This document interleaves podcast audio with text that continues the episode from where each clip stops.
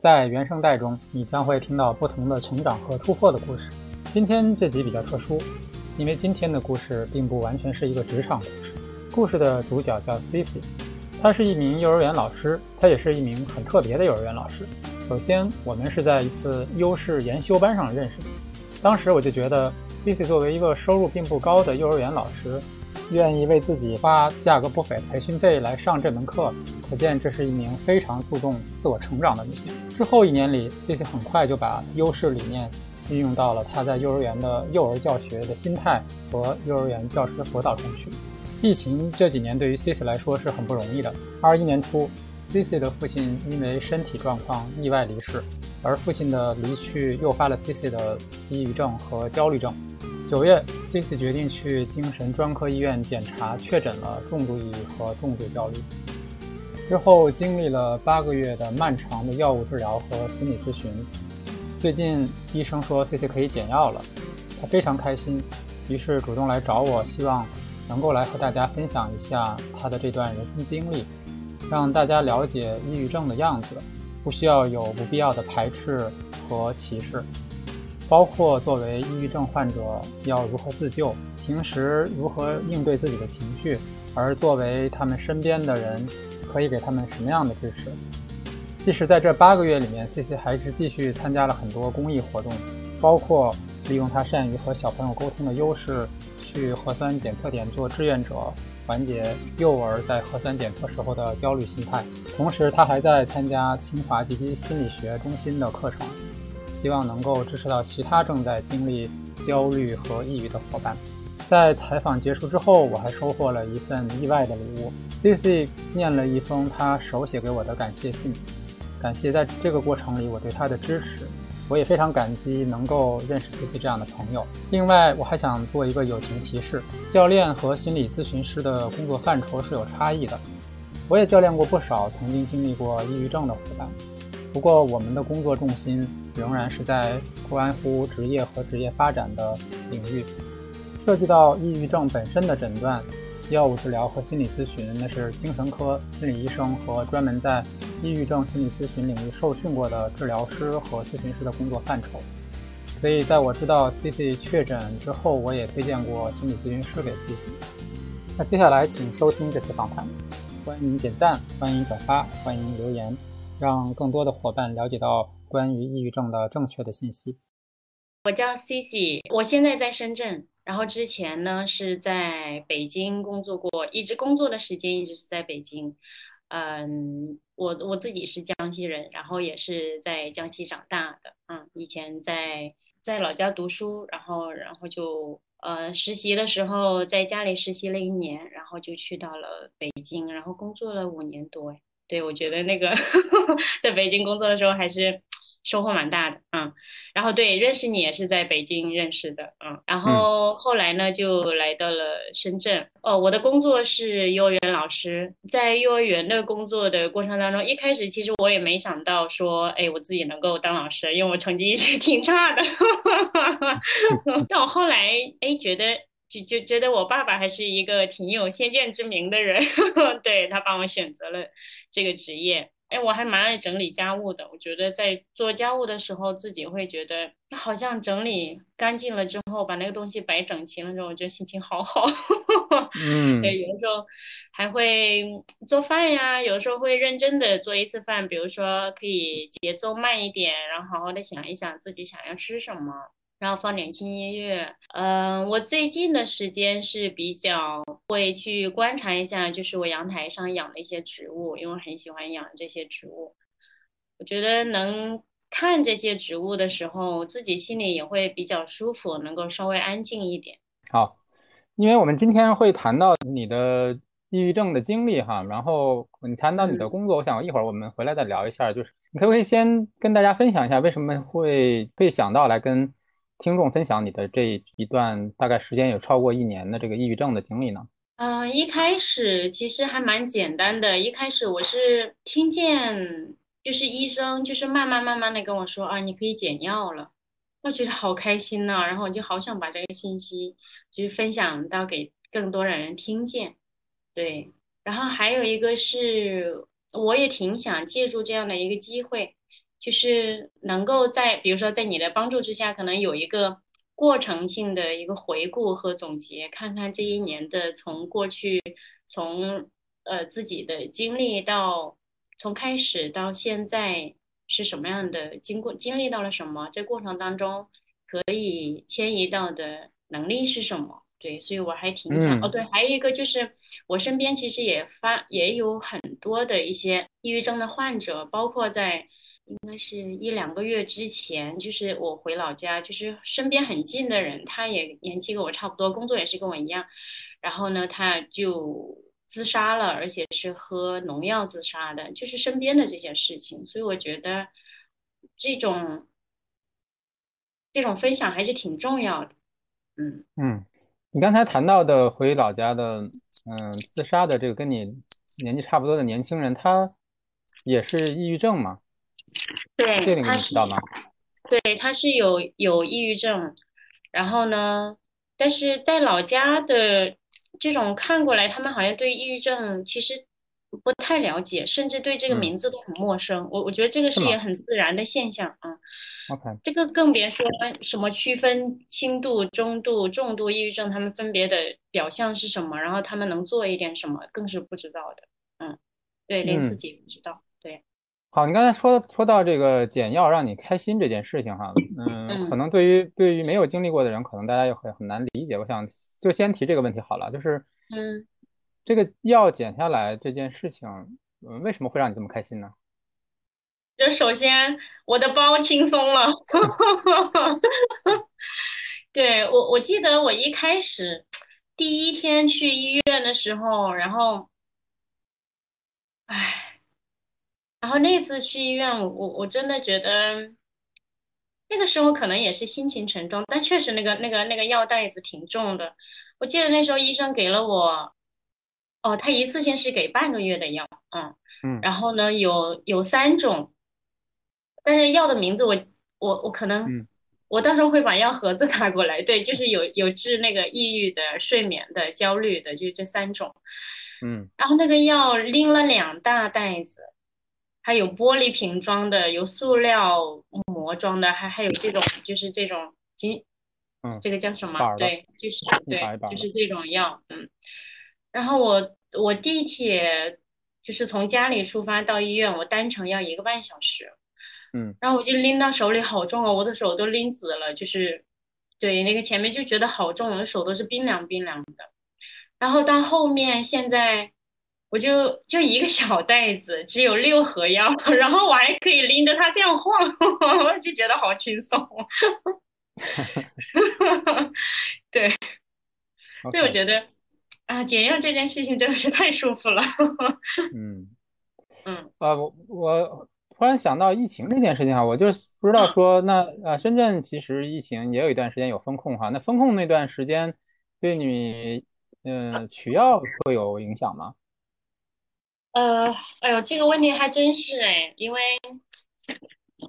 那段时间我刚好回到了老家，然后深圳刚好是在封闭路段的那那一段时间，嗯，啊，那个药我快吃完了，我就大概数了一下，因为。我大概知道，就是半个月会去一次医院。然后我我我知道快要得到那个消息的时候，深圳快要封路的时候，我就在找那个在数那个药片，然后每天吃多少，还剩多少，然后还有几天这个药就没了。然后在数的时候，我就发现，我我的那个药去拿药的时间刚好是封路的那个时间，然后我就在想怎么办。嗯，那在找那个医院，那个医院里的它是有互联网医院的，但是它又只能寄在深圳，它不能寄在外地。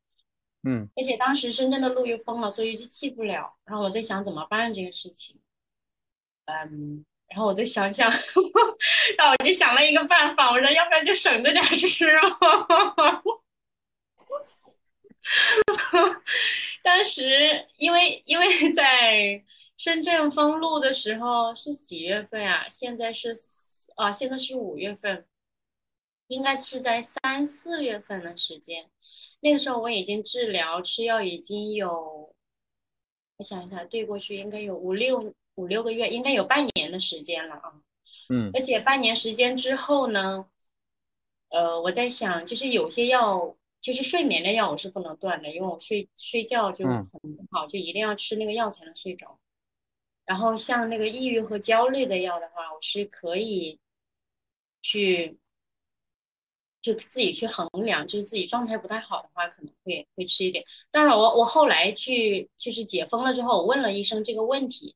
呃，医生给的答复是说，我说能不能就是这个药是说必须要严格按照医嘱去吃，还是说可以在必要的时候，就是没有办法改变这种外在条件的时候，是可以去尝试着去去去改一下的。他说你现在已经吃了有半年多，并且你自己的状态是有好转的，如而而且还有就是如果。因为我我的记忆力是会出现下降的，我经常也会忘记我自己有没有吃药，所以后来我就是问了医生这个问题，我说那我有的时候忘记了吃药怎么办？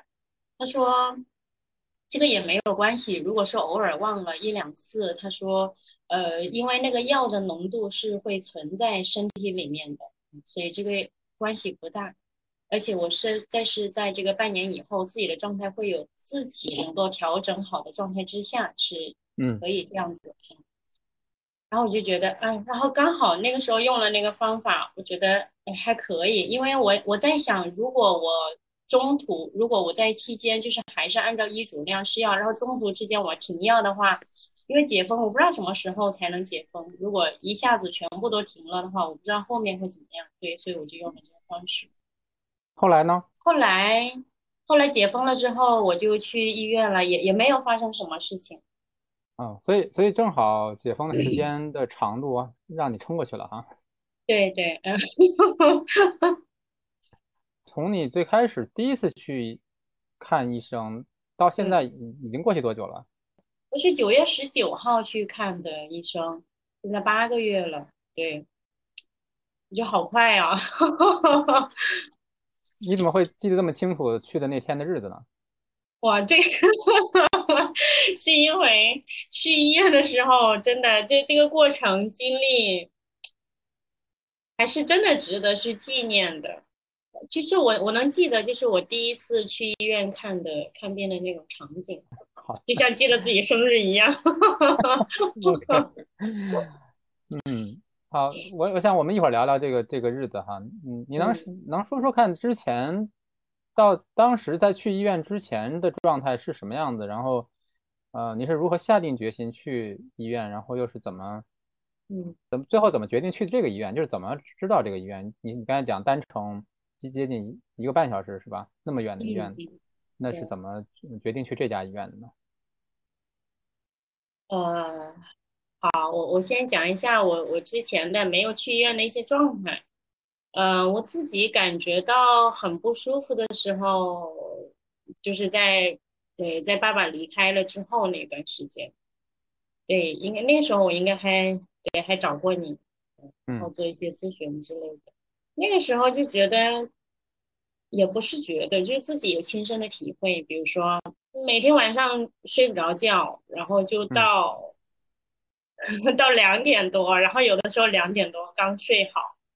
然后睡睡觉的时候也是脑子里面其实是是醒着的，就是一直就是爸爸去世这件事情一直在脑海里面在出现，然后嗯，就是睡不安稳，然后有的时候三点钟醒一次，四点钟醒一次，然后到六点半，我每天早上要六点半起床，对，然后然后有的时候又想睡的时候，又要到起床了，然后我就要去上班，嗯，然后还有就是。吃饭也也也不想吃，就觉得哎，那个那个时候其实肚子是很饿的。我还记得，就是肚子有的时候饿的胃真的痛，但就是起不来，就是不想起来。上躺在床上，就是每天就躺在床上，就是爸爸离开这件事情，就是他以前的在的画面，就是一直在在脑子里面翻来覆去的出现，就觉得不接纳爸爸离开这件事情。对嗯，然后后来在，其实一直在躺在床上，就是半夜也是望着那个外面的窗户，然后看着天边天上那个特别黑的那个天空，然后也也是总是在问说，哎，为什么为什么说我的爸爸离开了？为什么他这么快这么突然的就离开了？就是我们以前呃商量好的事情都没有来得及去做，对，就是会有一些遗憾在，就是持续了很长的时间都起不来，然后就觉得。就上厕所都憋得不行了，我就要躺在床上，就是不想起来。就是每一次起床的时候，我都要做，脑子里面翻来覆去的都在想，就是我为什么要起床？然后我起床了之后，我还要穿衣服，然后我还要去刷牙，我还要去洗脸。哇，我有这么多的事情要做，那我还是不起来了。对，就是脑子里面就是类似于这种做决定来来回回、反反复复的在脑子里面。出去，然后最后就是决定不起来。所以我觉得那个时候，哦，还有一个就是我的状态就是经常哭。对，就是晚上，晚上在夜里，反正肯定是经常都是在哭的状态。然后，然后还有就是在路上，比如说在地铁里，还有就是在上班的路上。就是也不由自主的会掉眼泪，然后还有最多的就是脑子不受控制的去想很多事情，就是我自己理智上知道不要去想，但是我我根本没有办法控制住我的脑袋，对，在想什么，我什么时候停，我没有办法控制，就是头每天都是很胀很胀的，就像。就像是那个很多绳子，然后勒在那个头上，这样绕着你的头，然后绑得很紧的那种，嗯嗯，我就觉得很不舒服。然后还有一件事情就是经常忘记事情，对，忘记手机放在哪儿了，忘记有没有吃药这件事情。然后我炒菜的时候也经常发现，就是吃了之后才知道这个菜是没有味道的，然后我才 回忆起来，原来我忘记放盐了。在过程当中，其实就是也做过咨询，然后打过一些急救的一些电话啊。我在过程当中其实还想过自杀这件事情。那个时候呢，就是觉得好像生活没有什么意义了，就是不知道我为什么要活着。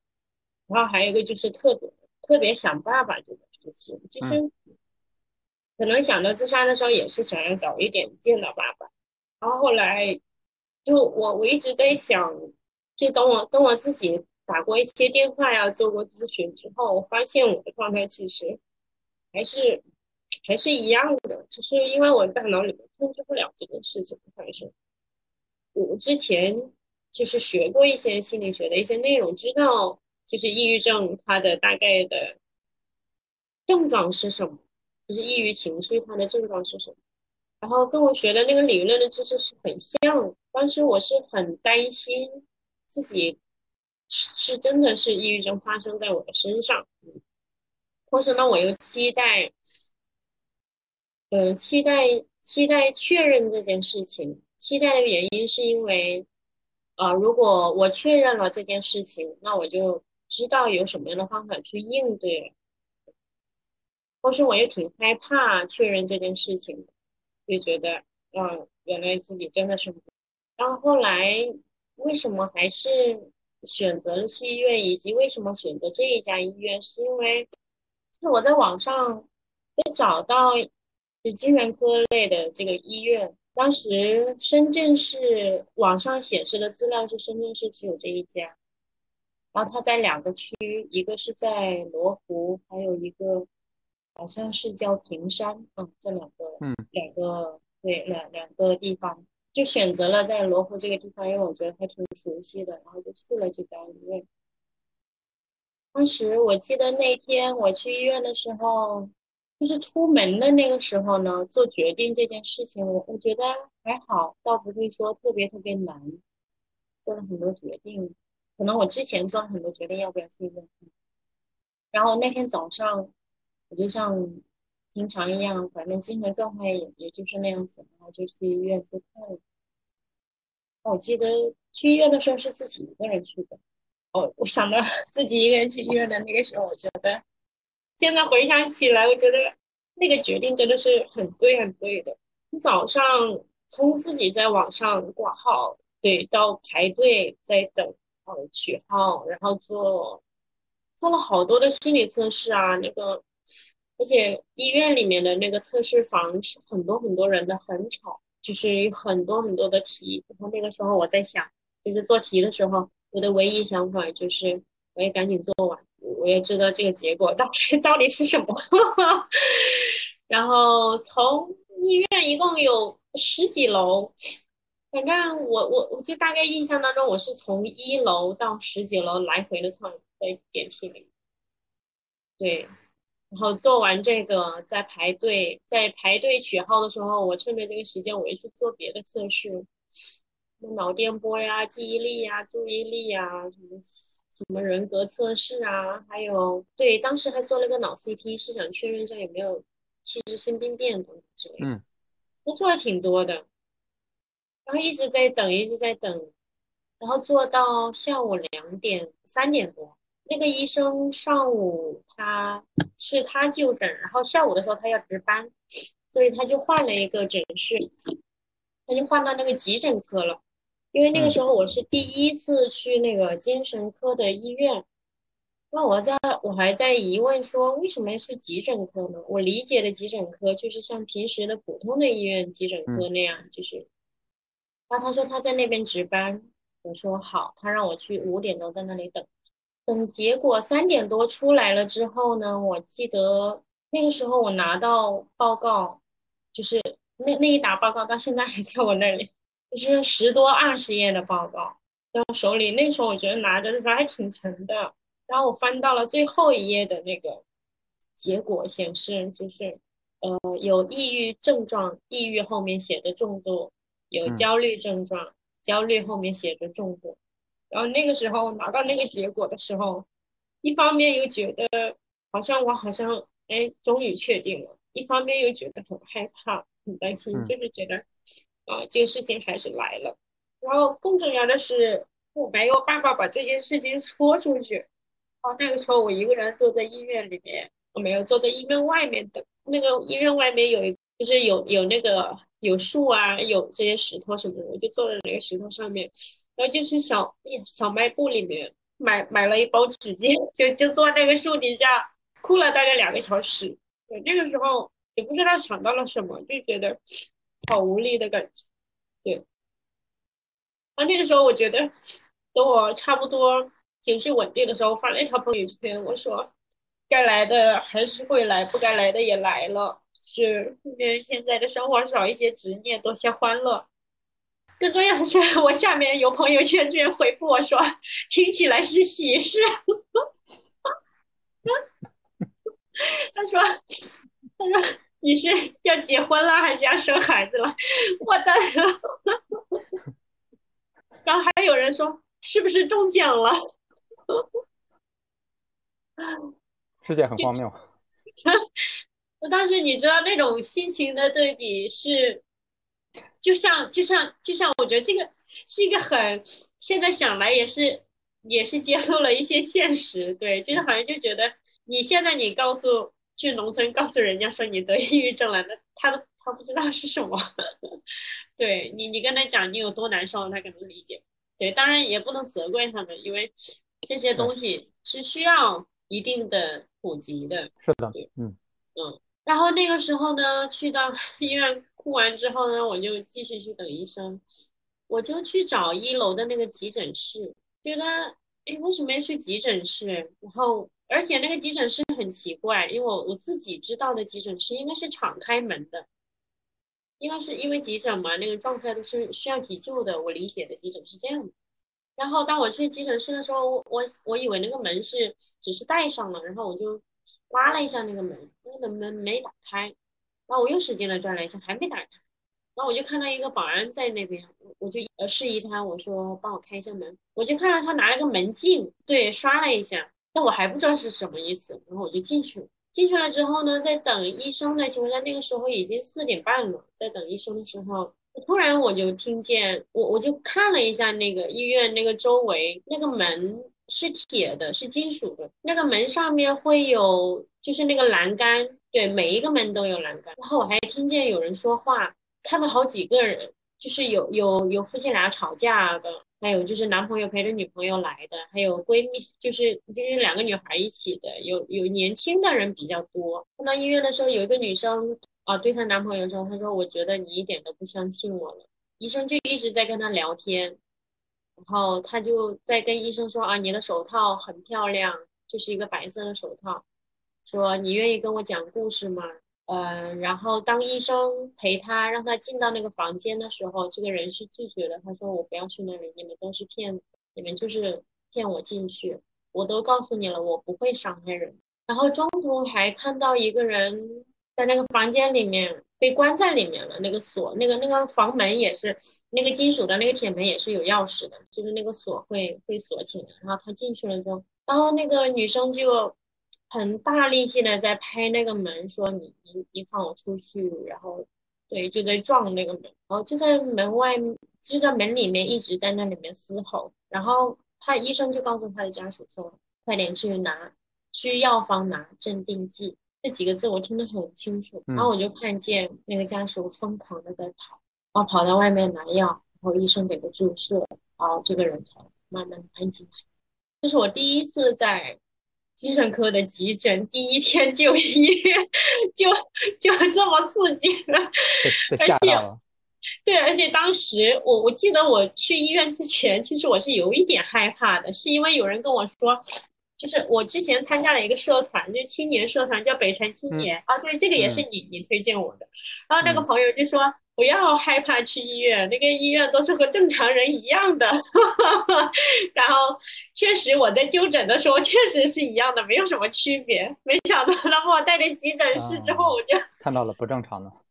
对，然后那我记得那个时候我是非常非常害怕的。那个时候因为一个人在医院嘛。我看到那个状态，其实我是在发抖。我我一开始我是站着的，然后站在那个等那个医生，在就是因为我不了解那个地方，所以我就看了一下。然后呢，我就坐在了地上，我就一直在抖，一直在抖，然后缩成了一团。然后那个时候我在想，就是我该怎么办这件事情，就是突然就觉得好害怕呀，我就觉得身边啊没有没有人来陪我看医院诊。后来我就想起来。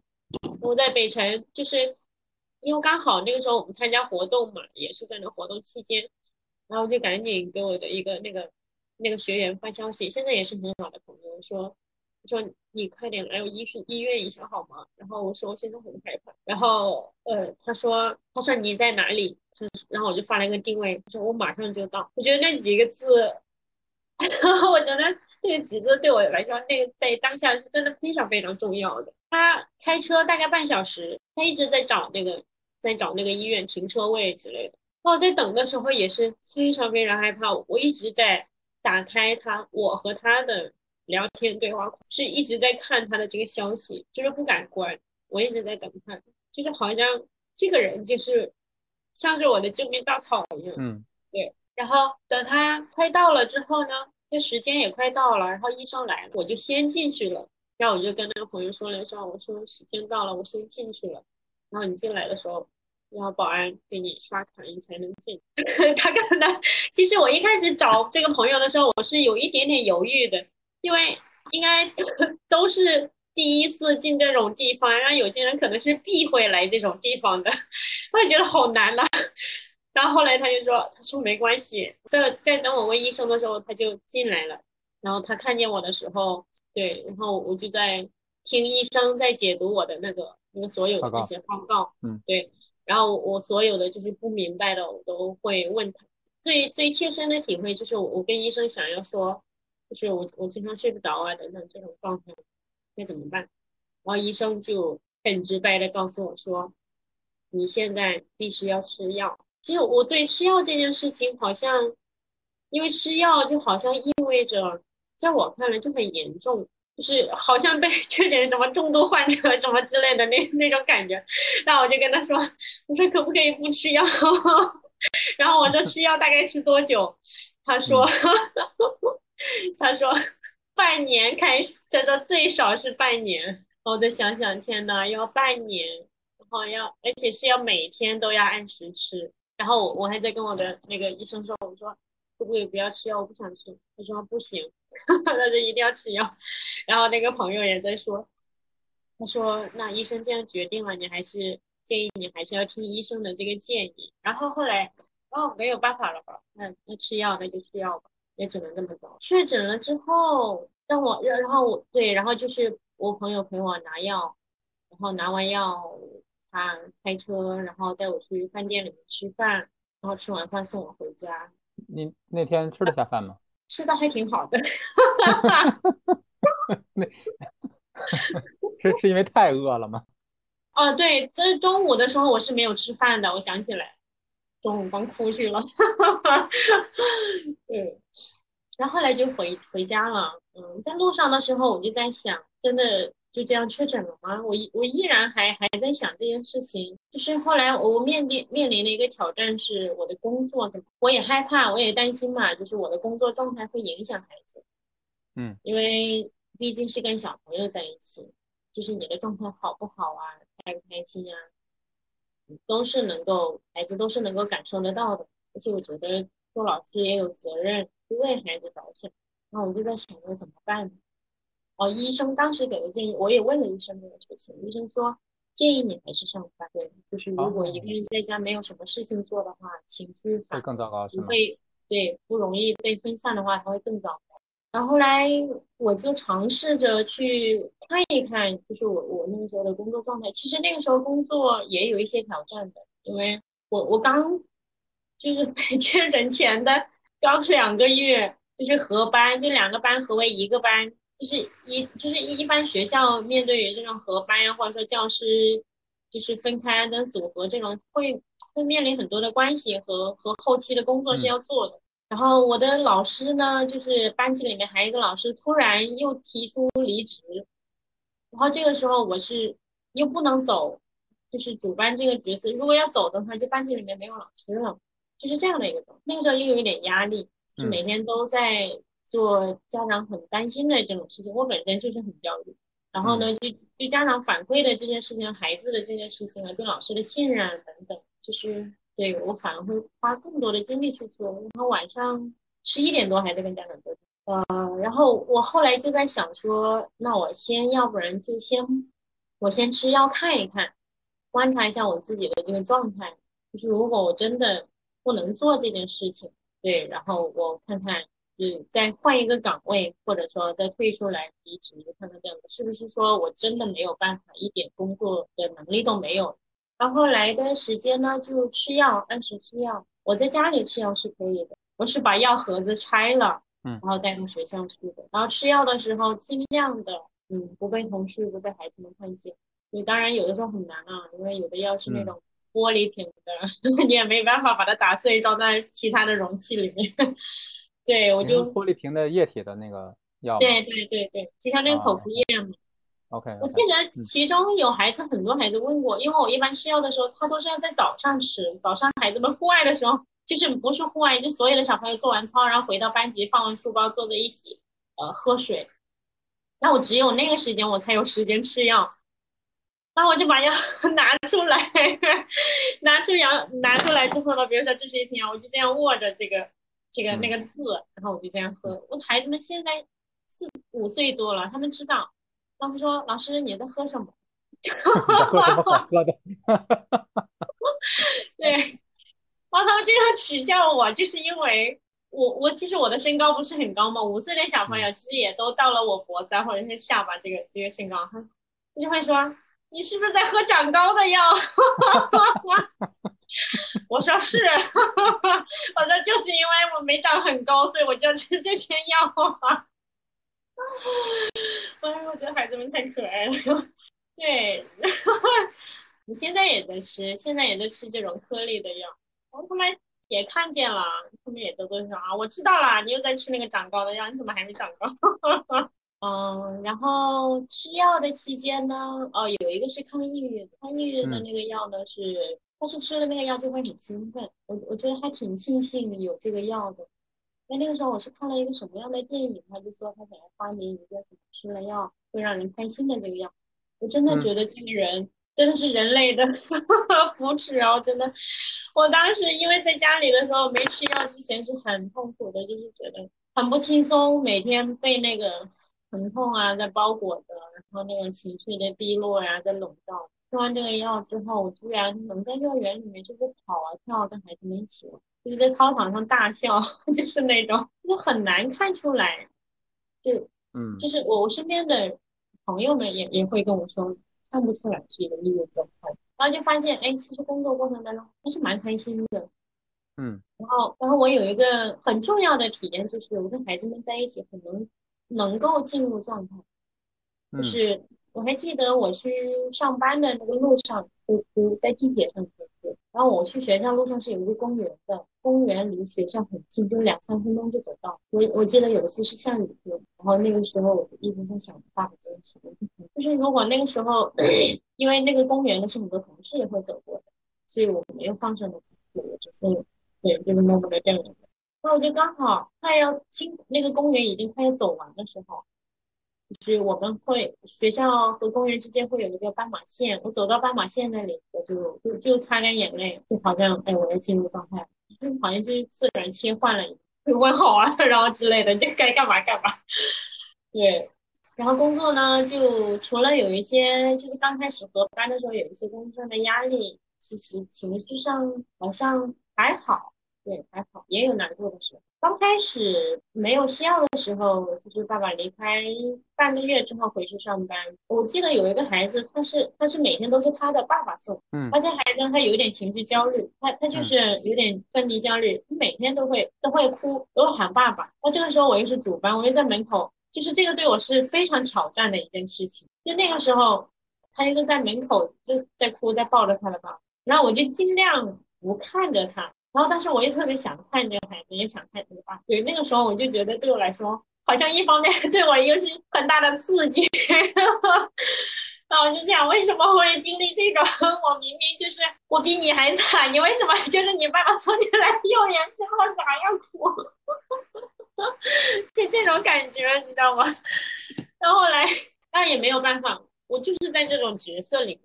我就是还是要去切换，对。然后我就在想，我现在是老师，嗯，然后我就等他跟他的爸爸哭完之后，他愿意进来了之后，我就 带他进来。那他如果还一直在喊爸爸的时候，我也抱着他，他反正也不说什么。有的时候甚至我也会默默的会会哭，但是我会承认，对，对，不让自己的情绪外露。他去了学校的时候，我记得，那我最最想要放松的时候呢，就是孩子们午睡的时候。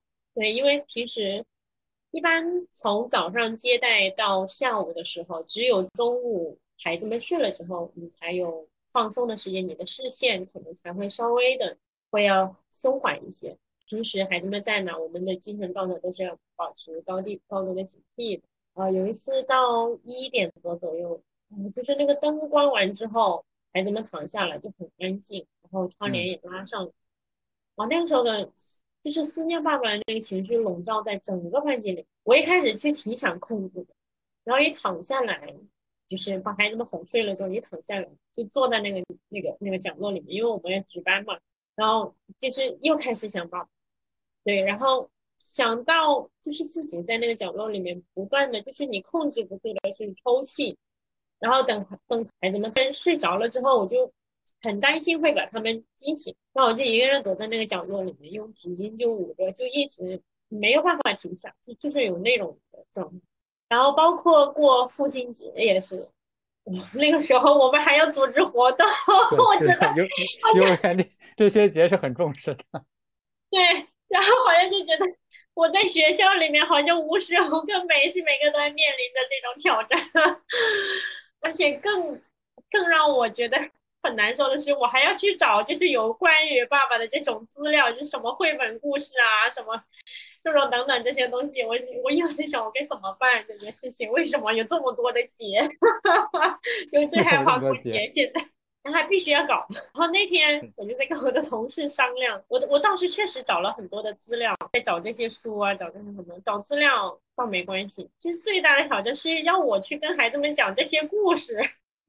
我说，然后我就想想，我说，其实我头一天晚上准备好，但第二天早上快要到幼儿园的时候，我临时跟我的同事说，我说不行，我真的讲不了，说我准备，我说我没有准备，说你能不能去做这件事情？他很爽快的答应了，他说可以，他说没关系，我觉得还挺庆幸的，然后，还好，然后他就去做了这件事情。你觉得在这个整个这个过程中？呃，你你因为你现在讲，我才意识到说，就是因为要在幼儿园，关于这个爸爸这件主题，它可能会每天出现啊。就你不讲，我我的确没有意识到说它，它是对你来说就是一个日常性的一个刺激。对，对，这是这部分会很难。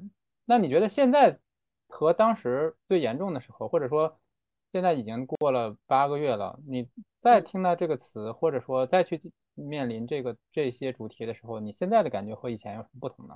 嗯，会呀。我现在我记得前一段时间，应该是在讲故事的时候，就是在讲，就孩子们很喜欢我们的身体，我我的身体那本故事，就是很多时候都是从这种孩子们都发起的这种话题，然后然后激起了就是这个话题。他就在问那个心脏是怎么回事儿，琪琪你有心脏吗？我说有啊，然后我说就在这里，它是会动的，然后他就会问我说，那如果人死了，是不是心脏就不会跳了？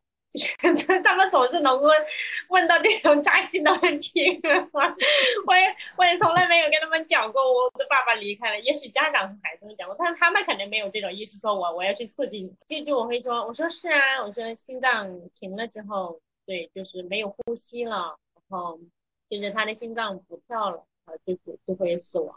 然后我说就像 C C 的爸爸一样，那个时候是我自己主动说的，我说 C C 的爸爸就是这样。离开的，就是他的心脏不跳了，不动了。那我觉得对这个，让孩子们就很就很疑惑的问我说：“死掉了是什么？他去了哪里？”哦，我记得这个时候就是爸爸离开这件事情，我觉得让我记忆最深刻的就是我的小侄女儿，她才她现在八岁，爸爸走的时候六六岁多。那个时候家里面的在农村里面嘛，那个环境呢是比较避讳谈论这些东西的，就尤其是在这种。丧礼和葬礼这种仪式的时候，他们觉得说是一个避讳。但我的小侄女儿，她是一个特别，她就是很好奇。我觉得真正的生命教育就是从亲属离开开始的。嗯，她就会问我说：“姑姑，爷爷去哪里？为什么桌子上就是我？我们是把这个骨灰放到自己的家里，放在家里的桌子上。她会说，这个盒子里面是什么？”然后这个还有就是说，爷爷死了之后会去到哪儿？就爷爷是怎么回来的？因为他没有去那个殡仪馆，他是在老家等着家里要有人嘛，所以就等，就等等一系列的问题，他都会问。呃，我记得那个时候，就是我妈妈，她呢其实是情绪上有一些不满意，我就是没有跟爸爸妈妈生活在一起，她就会对我的小侄女说，都是因为你们呀，不去杭州啊，所以爷爷就不高兴了就走。我当时没有。跟我妈自己跟我妈妈说这件事情，呃，但后来我在小侄女问我的这些所有的问题之后，我都会把她带到带到我自己的房间，我会告诉她，就是她有很多的问题会问我说，比如说，呃，爷爷为什么变成了就是这个盒子里面的东西？我说是因为爷爷现在是在杭州，然后我们在江西，然后回到老家的话，这么远的路是不可以运尸体过来的，所以呢就。变成了骨灰，而且现在就是人死亡之后都要变成骨灰了，就是放在一个，就是我没有很细节的跟他讲具体的内容。他就说：“那爷爷去哪里了？”我我确实不知道人死了之后去哪里，我就跟他说：“我说其实姑姑也不知道，到底人死了之后去到哪里。但他爷爷就是身体他确实是不在的。他说是因为我不听话，所以爷爷死了吗？我觉得真的那个时候我我是很意识到这个问题，我就抱着他认真的看着他说。他他小名叫贝贝，我说贝贝，我说每一个人都会离开，每个人都会死亡。爷爷的死亡不是因为你，你没有做错任何事情，是因为爷爷自己身体出现了状况，他生病了，所以他死亡。对，那不是因为你没有去看爷爷，所以也不是因为你做错了事情。对，所以这件事情不是你的错。后来我妈妈还会以以这种，就是她可能没有想，她她就是觉得。就是大概就随意那么一说，到后来的时间里面就过去一年多了嘛，我我还是认真的跟我妈妈说了这件事情。我说我们真的不能去这么随意跟孩子讲，因为孩子他确实问过我这件事情，说明他还是在意的。嗯，如果这件事情，如果他他可能现在还小，他可能就记住了这句话，那他长大以后，他真的会一直会想着爷爷死是真的因为我，他会带来这种内疚感、冲突和这个负罪感。所以我觉得对，然后后来就回顾到幼儿园里面就死亡探索这件事情，我觉得这是一个很好的生命教育的契机。但现在我也我也是从爸爸离开之后，才真正的意识到，就是让人人离开是怎么回事。那我记得以前还还找过教练说，就是他当时说，哎，其实爸爸一，其实你也有跟我讲过，就是爸爸会有一个另外的一一种形式存在嘛。其实那个时候是特别抽象的，因为他就是不在了嘛，对吧？就是这个人的身体确实是不在了，就少了一种东西。然后在那种情况下，我是没有办法感受到说，哎，其实爸爸还是存在的，就觉得这个这个是很悖论、很矛盾的。但现在因为时间过去那么久了，我才哎知道说，哎，其实爸爸是在的，嗯，就是爸爸他以前过去的那些。呃，做事的一些方法，还有他的品德，然后他以前做过的一些事情啊，对我的成长过程当中的一些经历的一些画面啊，等等，这些其实他都是在生命教育哈。其实刚才你谈的时候，我也想到我我们家小时候其实也有这样的那个绘本。嗯，因为我们家有很多绘本嘛，然后呃，我记得是套法国的绘本，然后那个主角就是是兔子啦，就兔子的家庭，然后 也里面也专门有讲到是姥爷的去世，也是，嗯，我觉得这个可能就是在在国外的那个幼儿教育里面，它就是一个一定会讲的一个部分，嗯，关于生命的，关于生命和死亡，嗯，就好像跟我们讲身体时候好像就是就是一样的，可能我觉得这个就是现在。比较好的教育的这个体系里面，他们他们会刻意讲的。我们自己可能传统教育里会回避这一点，所以很多人对于这个东西怎么怎么跟孩子讲，讲还是不讲，嗯，呃，怎么讲，其实都没有，嗯，没有一个很好的一个一个方法。我觉得现在可能就是大家。嗯，就因为你你做幼儿教育，包括说也有很多这样的国外的绘本，包括说就是给小朋友来讲，他其实在国外都已经嗯经历过很多的嗯验证，就是这样的方式跟小朋友讲，小朋友是可以接受的。因为有的时候大人的担心就是是大人自己的认知的担心，其实小朋友 他们对这个生死的概念是一点一点一点建立，他不会像我我们大人想的那样那个深奥。对，说对对对对。就我觉得其实当时。呃，我也回顾了一下，就是说，哎，为什么其实自己对爸爸离开这件事情，其实哦反应这么大哈？那那我觉得就是任何一个人都会有一些，都会有自己的不同的反应。我觉得，嗯，对自己的亲人离开这个也是很正常的事情。嗯，但我觉得就是对死亡的认识这件事情，确实是应该要从小就应该，嗯，有机会的话是要帮助去去去建立认知的。对，然后包括认识自己的情绪啊，还有了解自己的情绪啊等等，就这些，其实在我目前的工作的经历上来看，是很少有这种话题去开启的。这个也是教育的当下的一种现象吧。因为很多社会上还是对就觉得，对，要是说，哎，我我应该就是学多少个单词啊，在幼儿园里面，我我能认识多少个数字啊，然后等等这种很表象的这样东西。但是对于孩子，对于一个人真切的。他自我的探索的这方面是几乎是没有。嗯，水华，你觉得现在能够从抑郁症里面走出来，除了吃药之外，还有什么东西啊发挥了很大的作用吗？记得有一次，就是因为我很想爸爸，之后然后就发烧了，一直就是没有退烧，然后情绪也很低落，然后就就跟我的那个教学主管请假了，嗯，然后我说我生病了，嗯，后来过了一会儿，就觉得啊，那个时候一个人在家里就觉得很空旷，那个家里面，然后就就情绪越来越可以用崩溃来形容，对，就是已经哭的，就是手已经麻痹了，就是麻木了，就不能动了，然后。就身上也会很冰凉冰凉。等我缓一会儿之后，我就会跟我的教授主管说：“我说我很想爸爸。”对，他那个时候是发了一个一个拥抱的表情。他呃他自己也是一个心理咨询师。他说：“弟姐，我现在我不是你，可能我理解不了你的感受。对我知道你很想你爸爸。”他说：“如果需要的话，我们可以电话聊一聊。”那那个时候我觉得是，虽然我们我没有拨通他的电话，但我觉得还是挺温暖的。后来我也才慢慢的觉察到说。就当你需要的时候，特别需要的时候，是可以找一个人去，嗯，倾诉的，找一个信任的人，对，找一个安全的地方。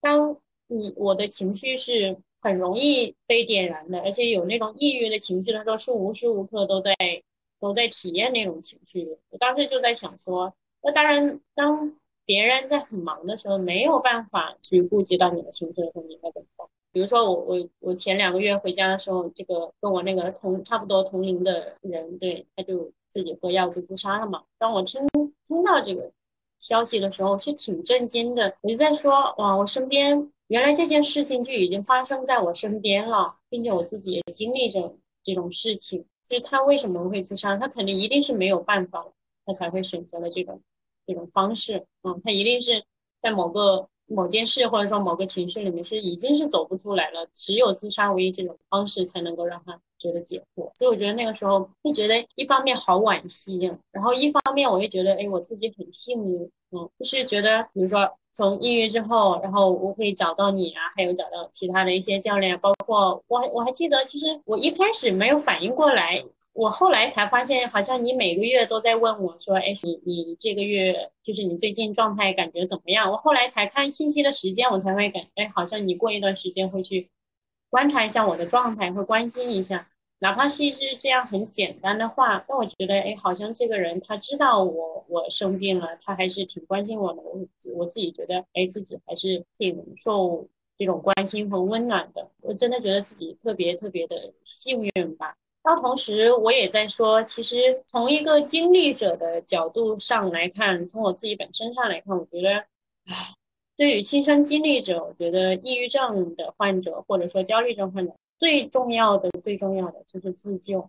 嗯，因为那些情绪。还有每一天你自己的身体的感觉，只有你自己才知道。你跟别人说，别人是感受不到的，没有办法体会到你的感受。即便是有同样的经历者，比如说两个抑郁症患者，我也未必能够理解到你的感受。这个是很重要的，所以自救是非常非常重要的事情，并且我也认为，自救是一件特别特别值得鼓励，是一件特别值得赞扬的事情。比如说我我当时就是有好几次就是想要自杀的时候，我都是打了很多的这种咨询热线，就比如说清华大学的积极心理学的这种积极干预啊等等。就是你或许你去行动的时候，你是能够挽救你自己的生命的。对我自己就很有，比如说那一次有一次我是非常非常的想爸爸，而且我生活当中也遇到了一些挑战，就是我没有办法去解决这件事情，就是我除了哭。没有别的事情可以做，在家里面就是坐在地上，然后哭的满地都是纸巾。哭完之后呢，然后那个时候我就我还在哭的时候，我还在想谁来关心我呀？我我现在很需要关心呀。为什么世界上就是 对我这么惨呀？就是这个是很真实的感受。但是你自己能够为你自己做一点什么？我当时就是在在手机里面翻查这个打电话的那个那个电话号码。当我打过电话的时候，我记得我第一次打这个心这个心理干预的电话，我遇到了一个，就是算是就是志愿者吧。现在还记得他的工号零二三二，但是他是有这个一个小时之后就自动挂掉了，然后你要去接通其他的一个人。我记得那个时候挽救我生命的时候是那一次，我觉得，呃，我都快要喘不过来气了，就是马上就是觉得自己就是绷不住那最后一秒，然后就打电话，然后跟那个人说。就是电话里面，我对方没有做什么，是我我一直在该哭我的，然后一直在哭在说，然后哭到自己精疲力尽的时候，他就会问我说：“你，发生了什么？”我觉得那个人特别特别的温暖，他会说：“我知道现在爸爸离开了，对你来说是一个很难过的事情，但是如果爸爸看见你这样难过的话，其实他会更担心的。”他会说：“你你其实你自己是一个，他会用很多的方式，比如说你如何去关心和照顾自己。现在。”肚子有没有饿？因为哭了很久嘛。然后你你想不想喝水？然后就慢慢的就走到厨房去倒水，倒热水。饿了就吃点东西。这种自救的方式是最能够让自己能够走出抑郁症的，就是一个起点。嗯，就是就是一个小小的一个动作，你把手机拿起来打电话这个动作。那除了这些？在你最困难的时候的这些自救，你觉得在这个过程中还有什么事情是你做的对你自己比较有效，或者说你你得到的有效的支持呢？我觉得还蛮多的呀，所以我我我虽然在说现在我我再回想起来说我一直特别幸运，其实我觉得没有幸运两个字啊，幸运不不会是说无缘无故来临的，一定是你自己去想要去走出来才会有这个幸运来的。我我当时记得是，就好比说我选择去去医院看病这件事情，然后到后面就是。你想，一个抑郁症患者连起床这件事情都要反反复复的做决定，更别说你要单程一个半小时坐地铁，要去面对你这种事情，去拿药，面对你这种情绪，要去，要去等等，做很多的这种检查、做测试等等这些事情。对，所以我觉得就是这也是自救的一个方式吧。他后来也是找到信任的人。对我觉得这里，其实我还挺挺蛮要感谢你的这。借这个机会，对，因为很多次都是我在问你说，哎，有没有这种资源呢，或者说怎么样？但你看到，就像北辰青年也是你推荐给我的嘛。嗯，那我报名的时候其实也是有来回做了反复的决定的，就是我要不要走出去？对，又是又是这种这种这种模式，然后我还以这个学费。学费很贵为理由拒绝了报名，然后后来那个人给我打电话，就是院长嘛，他会说啊，我们会有什么其他的一些方式来给你呃助学金啊等。我后来还是想想啊，我还是去报名。然后报名参加了之后，我觉得首先这一步就是我去参加这个活动的第一天，对我我第一天我平时在家里都是 都是也不起床。反正也不也不梳头发，也不洗脸，就整个没有一个对自己的生活是一个非常可以用邋遢来形容。那那天我记得我起来之后找了一条蓝色的裙子，然后还有一个腰带，还有一个就是有个领结。对我也是散着头发的，但我那次还带了一个娃娃，还化了妆，然后去去那个参加那个活动。当然那个活动本身也是。比较有仪式感的，他会让我们去认识自己的小组。他他一进去就给我们分小组，就是我们要等等齐这一组的小组的所有成员才能进去签到的之类的这个活动。他参加那活动的时候，我觉得还挺挺开心的。然后自己一到人多的地方，哎，好像就放松了一点。然后后来他也是有这种自我探索的这种话题，说如果你能回到某一个时间点，你想回到哪？然后其实我本来没想说爸爸离开这件事情，我发现我越是不想做这件事情，刚好我身边的一个女生，她就说，如果我想回到过去，我想回到就是我爷爷离世的那一个瞬间。就是我奶我离开的时候，我奶奶就会去坟墓上给他去说话呀，就怎么样怎么样怎么样怎么样，就讲的很具体。然后我一边在听着，一边就是我使劲的控制住我这个抽打的这个脸上的这个表情，我怎么也控制不住，就是鼻涕眼泪已经流到脸上全部都是，那就没办法，然后就就讲了怎么爸爸离开这件事情。那天是第一天那个活动，我觉得很很幸运的是，那个小组的那个成员就是。那个那个男生，他还我还到现在还记得，他就是我们的那个那个组长嘛，其实他是类似于就是他们的那个北辰青年的那个工作人员。他在其实后面有很多流程，然后他就说，呃，要不然我们先等一下 C C 吧。就大家很小组一共有十几个人，就大家都在听，听我在说这些事情，他们也没有急着说赶这个流程。然后我我自己说完之后，他们自己还要求说，呃，我现在可以抱一抱你。还有的人在尊重我的意见，说我一直在想要不要抱。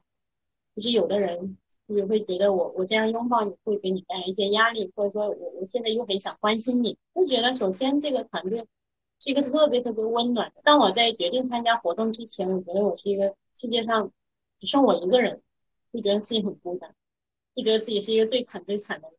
就惨不忍睹 这种感觉，然后去了之后参加了这个活动，哎，觉得还挺还挺幸福的，对，还挺温暖。然后我自己就 就在到小组结束的时候，那个院长说：“我现在给两个机会，谁想谁想来分享你们在小组群里面发生了什么事情？”我就站起来，有很多人，有一两百。我说：“我不想站在这个台下，我要站到台上去，让所有的人都认识我。”然后台底下就。对，就欢呼啊，掌声什么？对，然后就觉得哎，自己很幸福。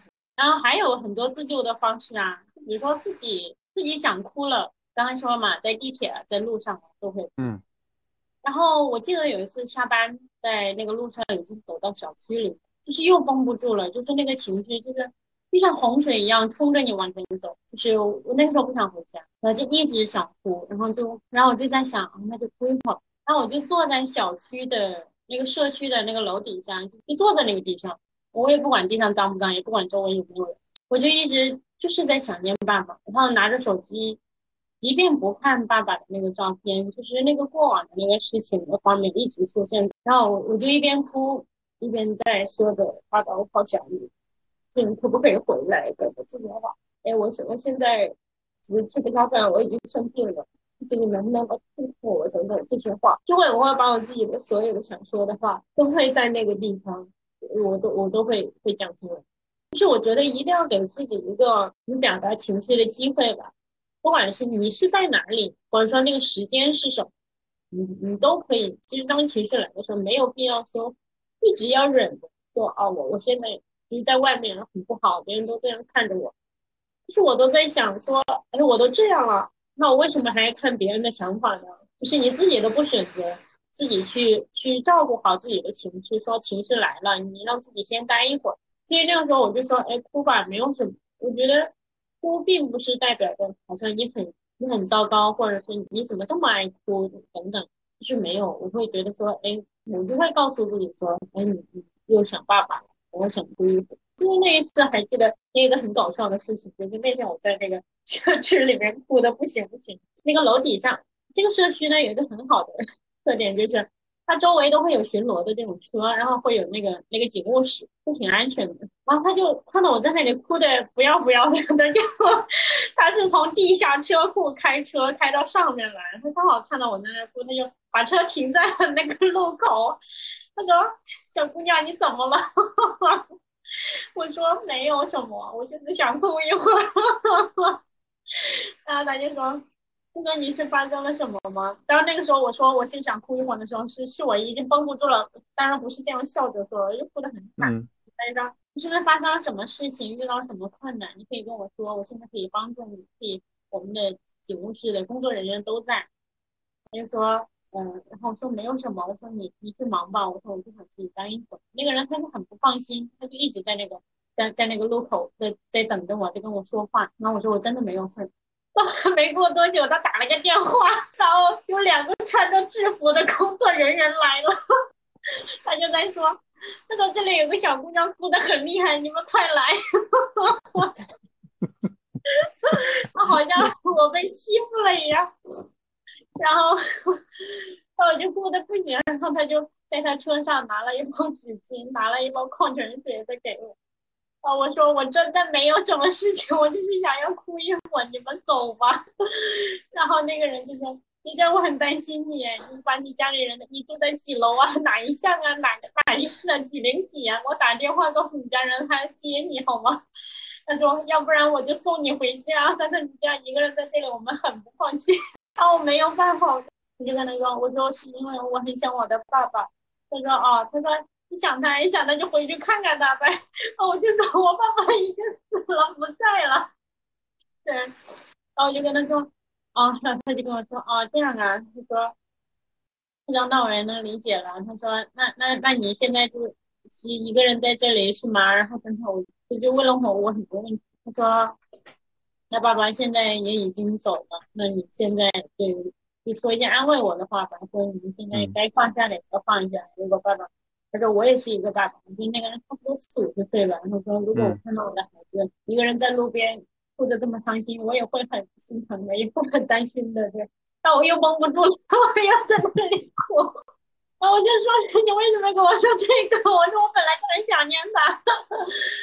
嗯，当时在那个路上我就哭的，我我一直在劝他，我说反而变成我劝他了。我说。你走吧，我说我没有关系，你放心吧，我会好好的，我也不会做什么傻事儿，我就想在这里待一会儿。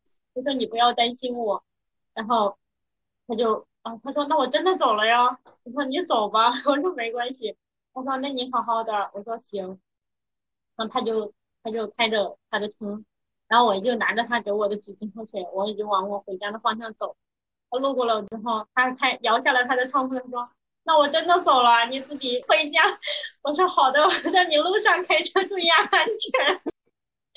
我都不知道我们两个人到底怎么了，我就跟他说，就然后后来就这样就走了。我隐隐约约还记得他的车牌号，什么粤 A 后来的数字，我就觉得啊，那时候生活在这个小区里面很幸福。我到现在我都不想搬离这个社区，对，是因为我觉得那个时候也是挺幸福、挺安全。对，你去看自救的方式就是这么来的。首先你得让别人知道 你你哭了，你很难过，然后是会有人来关心你的。所以我觉得没有什么是不能解决的事情。首先你就是要承认你自己就是想哭，所以自救的方式，然后后来也有很多啊，就是到最后就是可能也不需要不需要什么安慰了吧，就是自己哎知道自己情绪来了。比如说我还记得上次。上那个积极心理学，清华大学的那个那个积极心理学的那个项目，九点钟上课，八点钟我情绪又来了，而且我还要去做核酸，在那个路上就是一个小时又要排队，然后等等做完核酸之后，我就想啊，我又开始要想办法，然后想完办法之后，我就我就在路上就坐在石头旁边就开始哭，嗯，为什么想爸爸？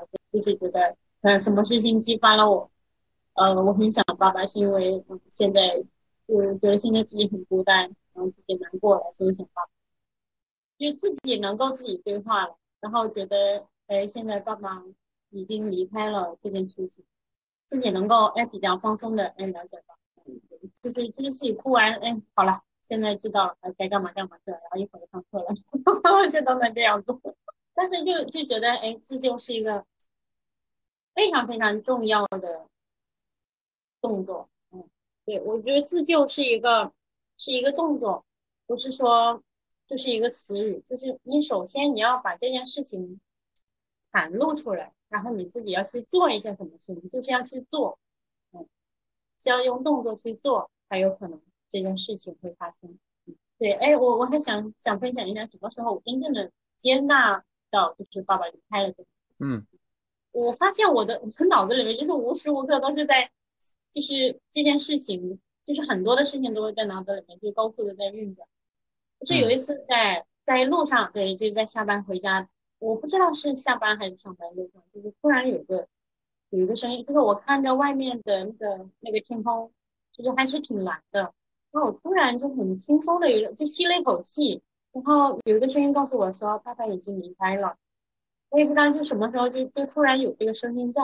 然后我就觉得那个时候的我的状态还是挺轻松的，说爸爸已经离开了，而且我就就是不由自主的吸了一口气。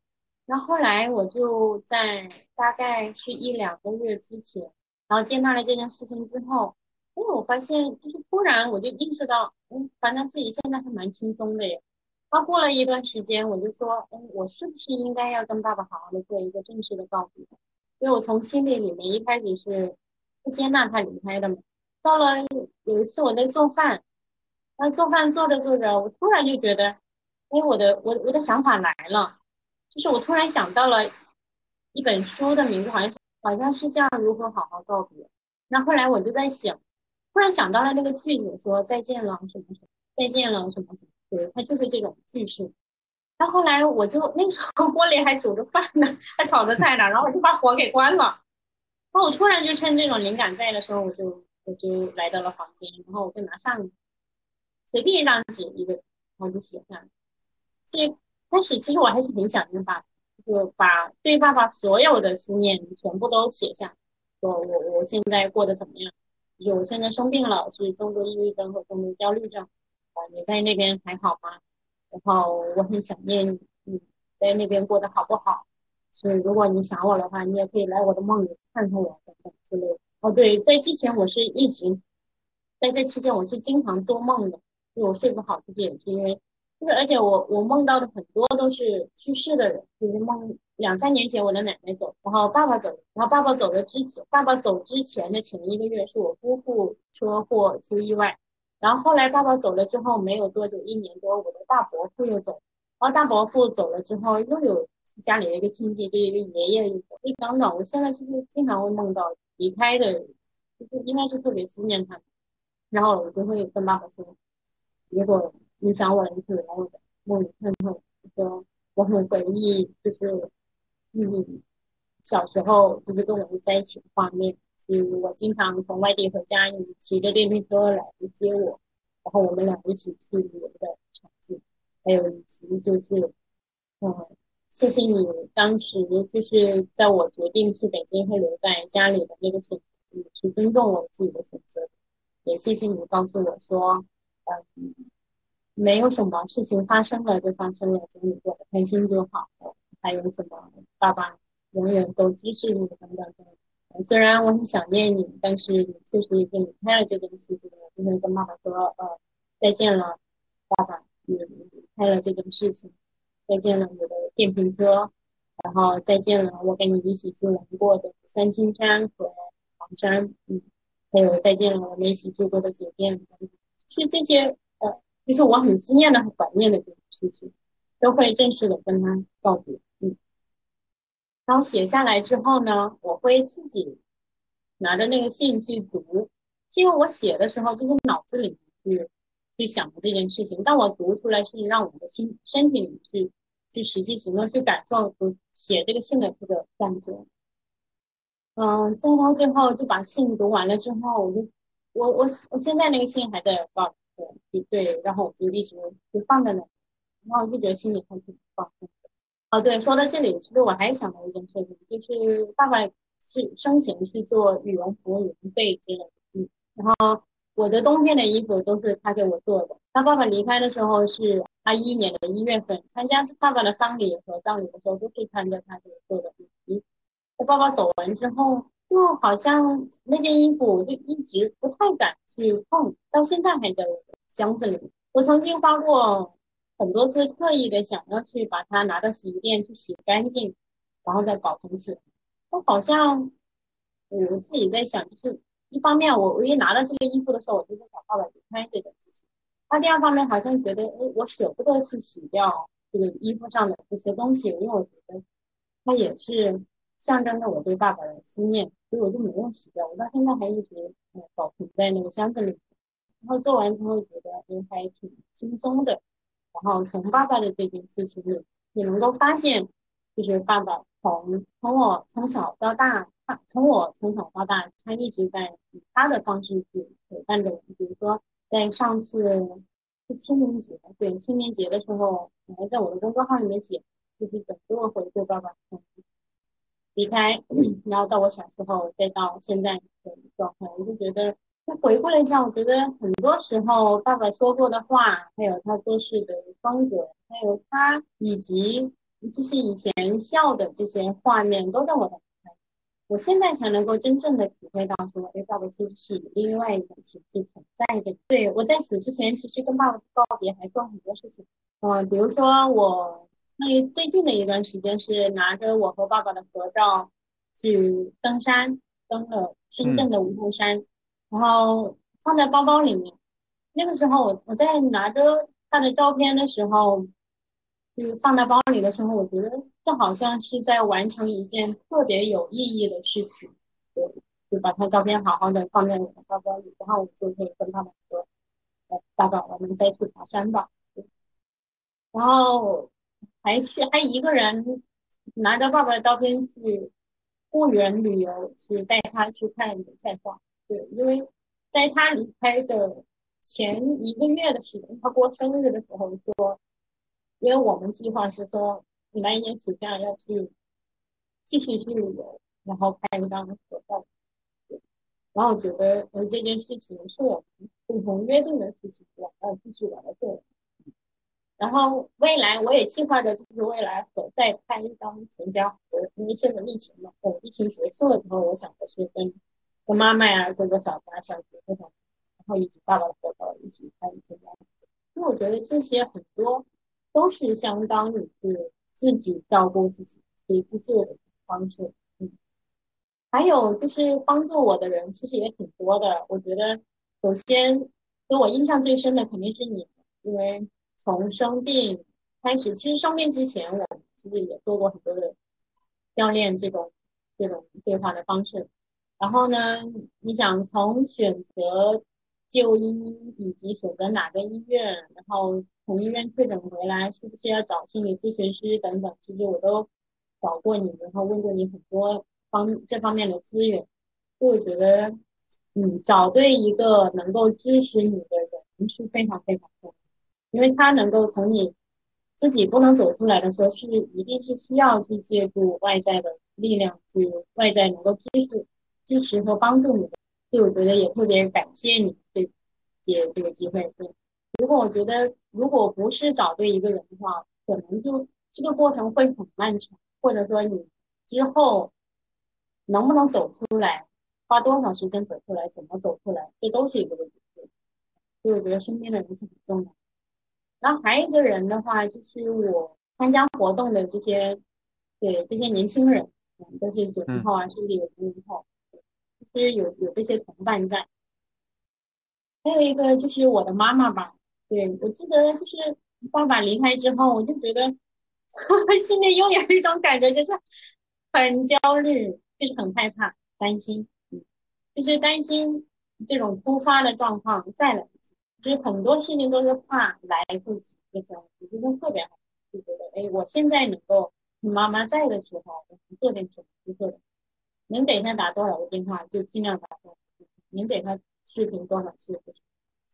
我妈妈还经常，经经常说我，因为有的时候，自从爸爸走了之后，我会觉得啊，这个，因为爸爸走之后，其实我是有自己去尝试的。我记得有一次我说我快要忘记爸爸的声音了，那次我也跟你讲过，就特别害怕，就觉得啊，我要忘记了这个人的声音，可是我不想忘记，该怎么办？嗯。然后我就，我就还会就试图的，那个时候爸爸的电话还在的，就是我还是打爸爸的电话，也想听一听那个女人声音，是是没有人接的，包括给他发一些，比如说转账啊，或者是父亲节的这个祝福啊，是没人回的。那我就觉得，当时我就在想，身边其实如果你的电话能够打通。那边有人接是一件非常非常幸福的事情，嗯，就是你在说话的时候有人在听，有人回应你，你你喊爸爸的时候有人答应你。后来我也就经常会跟我的妈妈视频，我记得就是我妈妈是一个很，经常会会说我会骂我，然后说什么你怎么这样啊，做一大堆的事情，我还依然会说妈妈，我我说我觉得我现在很幸福，当然我我。当时他说我的时候，我非常生气，我会挂掉电话。然后过两天，我又会主动给他打电话，我说：“妈妈，我想你了。”然后他说：“你这个人，他说我每天骂你，你还有什么可想我的？就他说我这个老太婆有什么好想？”然后我就在说：“说我觉得我好幸福啊，现在还有人可以骂我，就是被人家骂、被人家关心，是一件非常非常幸福的事情。”然后对我说：“我现在喊妈妈，你能够答应我？”这件事情我就觉得已经很幸福了。我能够看得到视频那一头，就是有人在跟我说话，我能看得到你笑，然后能够听得到你的声音，对我来说就是嗯特别幸福的事情。对，所以我觉得我的妈妈其实，在在在爸爸去世的这一年的过程当中，以及说其实我们可能都用着各自的方式去表达各自的感受。像我的哥哥的话，他就。他他可能是男性吧，就会社会对男性会有一定的标签，所以就觉得男性跟女性不一样。那我从来没有听他说过说我想骂事情，我想，但是他自己也是非常不想用的。像我妈妈也是，她在外人面前是非常非常要强的，即便是我我我爸爸走了之后，没有几天，他也依然就是在外人面前嬉皮笑脸。就是在干嘛干嘛，但是谁知道呢？在深夜的时候，在每一个晚上，在没有人的角落里，就觉得跟妈妈的关系也是越来越近了。没有要特别对我支持最多人，我就是孩子呢。对，就是在幼儿园里，其实我在家里面就觉得呃很孤单啊，然后就觉得没有什么事情可以做。当然有的时候会看看花啊，但是那种。这种开心和跟孩子们的开心是不一样的，就是你会一到了那个环境，孩子们就会跟你分享说：“哎，C C，我又买了一个新水杯，你看又是这样的，又是那样的。然后你看我有一个口罩，我有个蝴蝶结。然后男生说，我有个我有个 dinosaur，然后还有一个什么什么其他的东西。你看，就是你就会觉得，哦，孩子们怎么会因为这种特别小的东西开心很长时间？我觉得，所以这也是我为什么一直选择来工作和选择跟孩子们在一起。我就觉得孩子们的生活是很简单。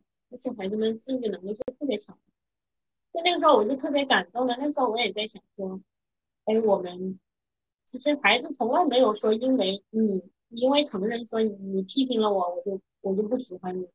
那反而他经常会说，哎，我我还是会喜欢你。我我应该向孩子学习，对，去观察身边的那些小小的这些事情。就是我我们这个主题学习也是植物嘛，孩子们就会说。哎，我我看到那个三角梅，那个里面的那个白色的花瓣，他说我我觉得好像一个轮胎呀。那我们成人就想象不出，就看不到这个这个美好的东西。然后比如说，那孩子就会就会就会给你带来很多的乐趣。他会站在我的身身身边比较我的身高，说：“谢谢，你怎么这么矮呀？你怎么还不长高啊？我都快赶上你了。”等等这样，这很有趣的话题。所以我就觉得。哎，我为什么不能从孩子身上学得一些能让我开开心的一些小事情？所以我就觉得后来，就是为什么参加那个积极心理学的那些那些课程，也是因为他也是觉得，哎，从一个积极的心态，首先是要去观察，就是有意识的去去去觉察到这些事情。但后来我就在生活当中去找一些，比如说种的这些植物啊，哪些花儿、哪些草、哪些植物啊，又又发芽了，又怎么样，它的每每个的各自植物的状态是怎么样的，然后以及就是特意的会会会做一些饭啊，就是会觉得哎，去看一下这个饭菜的这个颜色呀，还有以及去去去观察一下自己的感受啊，比如说哎，自己脸上是不是又多了一颗痣啊，然后什么之类的，然后自己又黑了一点啊，对，就会啊，就会觉得从这些人的身上。嗯，就觉得还是挺支持和帮助挺多的。那我觉得最重要的这个人就是自己，嗯，自己去去观察，自己去想办法去做一些事情。虽然现在说起来风轻云淡的，但 在之前的那个过程当中，真的，你想做任何一个小小的一个动作，都要经过来回反复的。思考、做决定，就是做反驳等等，这样的精神状态。也就是你觉得，在经历了这么多、这么长一段时间和这么多事情之后，对人生和生命的看法和之前有什么不同吗？很多事情就是来了就来了吧。对你来了之后，我以前啊，就是拿抑郁症来做例子啊，就是之前会觉得啊，为什么是我？我为什么会得抑郁症？抑郁症是个什么东西？然后会觉得会很羞愧，因为之前看医生的时候，有有一个医生因为做体检嘛，然后医生就说，我就会再问医生，因为做体检的时候是要吃一个是做那个碳十三呼吸嘛，是要吃药的，然后我就怕那个药之间会有冲突，我就问一下我我我正在吃这个药能不能吃你医院的这个药？那医生就说啊，你这个是精神病类的药啊，他说你这个没关系的呀。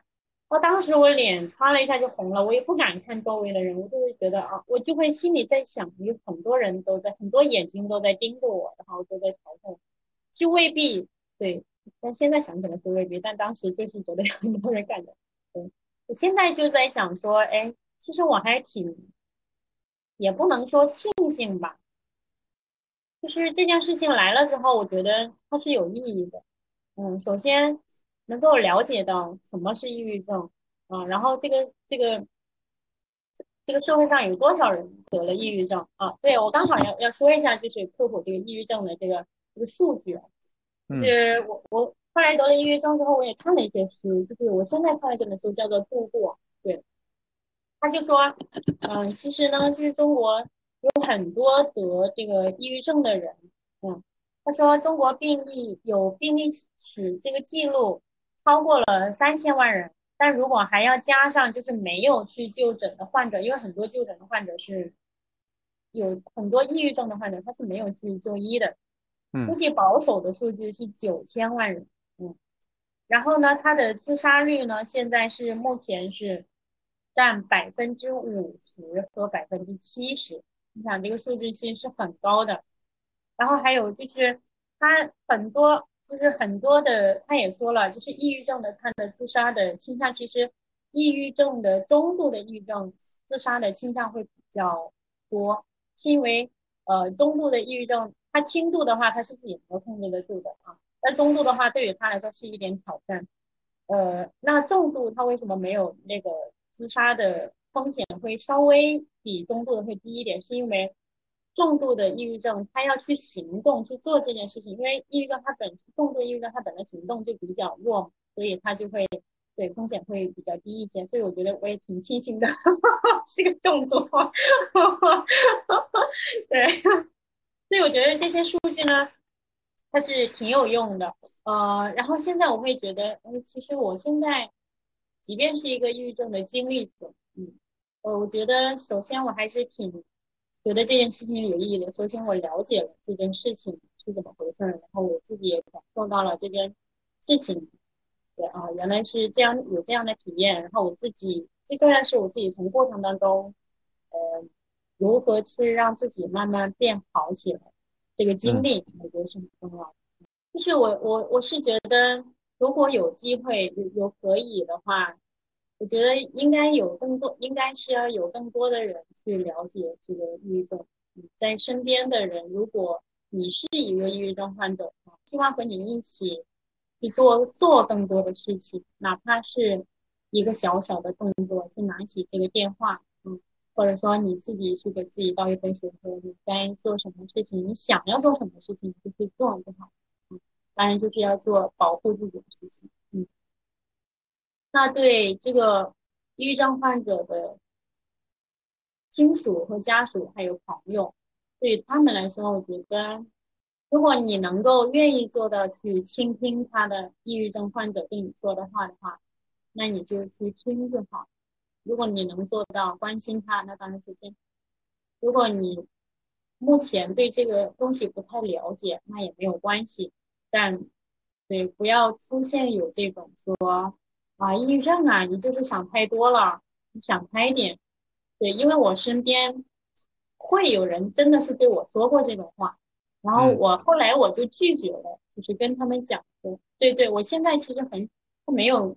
太跟我的家里人说，我我我得了抑郁症等等之类的。因为首先他们不知道抑郁症是什么，然后还有一个呢，就是他接到这个抑郁症，他他真的不了解是什么，他会说，哎，你抑郁症就是你想多了，你就是不应该想那么多事情，你就甚至会觉得你太闲了，然后会觉得啊，你的承受能力太弱了啊，心理抗抗压的能力太弱了，对。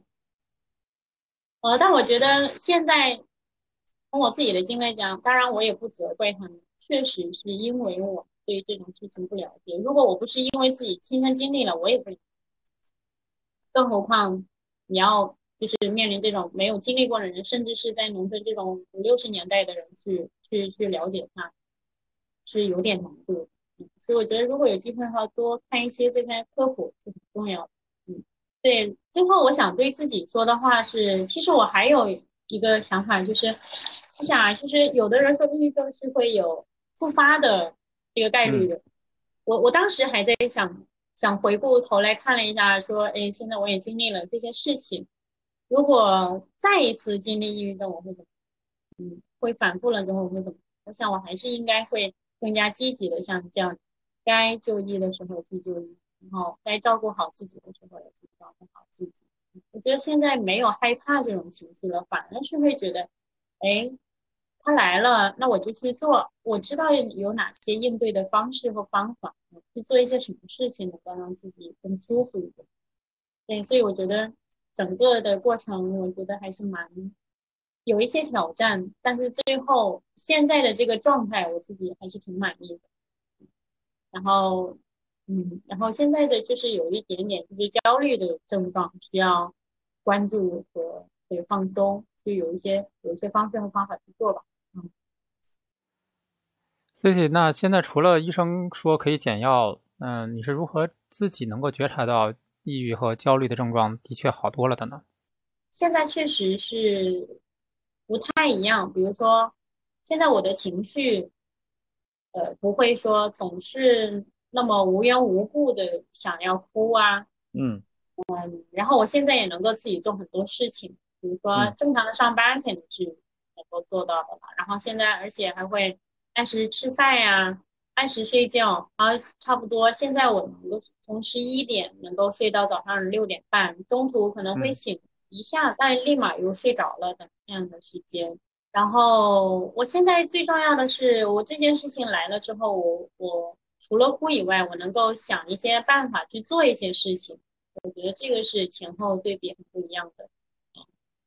对，然后就是情绪方面，现在我也很愿意做很多其他事，比如说我我现在还能够去主动的去报一些学习的一些活动，主动的去参加一些活动。更主要的评判的依据是我现在做活动，去参加活动不需要来回的做反复决定。对我想到了去做就行。以前我老放人家鸽子，啊，对，在这里要说一下，被我放鸽子的人也不要怪我。没办法，明白了，OK。对，对，最后我觉得也挺想感谢你的，趁这次机会。对，然后呢，我我今天也是借着这个机会吧，给你写了一封那个感谢信。对，一直。对，其实我我曾经也想过很多的画面啊，就是想。也是因为疫情吧，没有办法从深圳到北京。其实我想过说坐火车，然后把这封信从深圳带到北京，然后读给你听。然后现在，但是我我抑制不住我我对你想要表达的这个感谢的心情嘛，所以我就今天早上，嗯，写了这封信。我现在想读给你听，哎，可以啊。啊，元哥，谢谢你，谢谢你在过去的时间里面。总是在我需要的时候能够找到帮助和资源。我从来没有想过，在我的生活里面还有自我探索这件事情。直到我一直觉得，哎，自己不舒服，自己不开心，没有什么动力，我才知道，哎，可以找一个人聊天。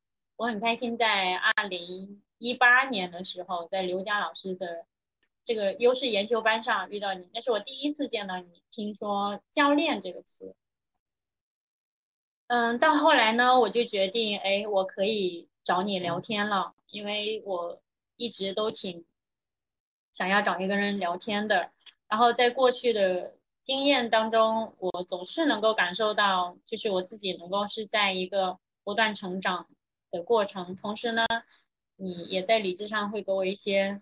很好的建议和方法，我觉得非常的受益。我记得第一次探索的时候，你在问，我记得是在说我很生气，你会问我说这个生气想要告诉你什么？我从来没有想过我要探索过这样的问题，生气就是生气，难道还要告诉我什么？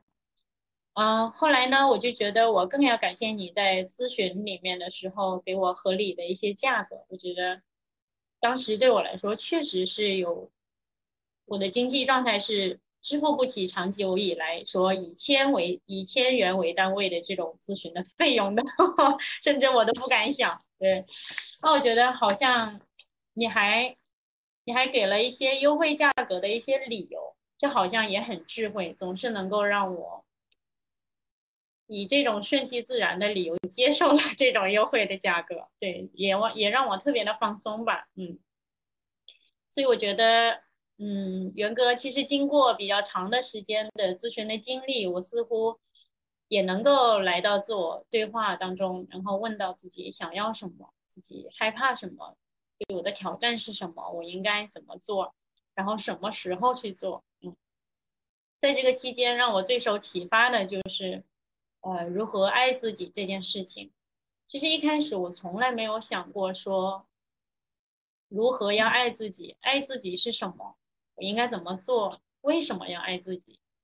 其实我还时不时的去自定义人生里面的这本书里面去找爱自己的这些方式和方法。现在我也时常在困惑中找到一些答案。我也很庆幸遇到你，因为我一直想对你说，你是我生命当中的一个贵人。对我觉得在在我三十岁之前就遇到了你，还有有这样的经历去探索自己，我觉得是一件特别难能可贵的事情。其实同时，也愿我在未来的生活当中更加的勇敢、挑战和接纳自我，自祝我自己早日获得内心内心的平静和你和安宁。同时，也祝愿你在教练生涯中能够有更多的机会遇到每一个有趣的生命。也祝你和你的家人一切都平安顺遂。真好，我觉得，嗯，谢谢你，谢谢你啊，远哥。也谢谢你讲述你的故事。今天这一期原声带就到这里。如果你喜欢这期节目，请分享给你的朋友。欢迎你在评论区留下你的反馈。同时，欢迎关注我的公众号“去活家”，有趣的去，生活的活，企业家的家。期待与你下次再见。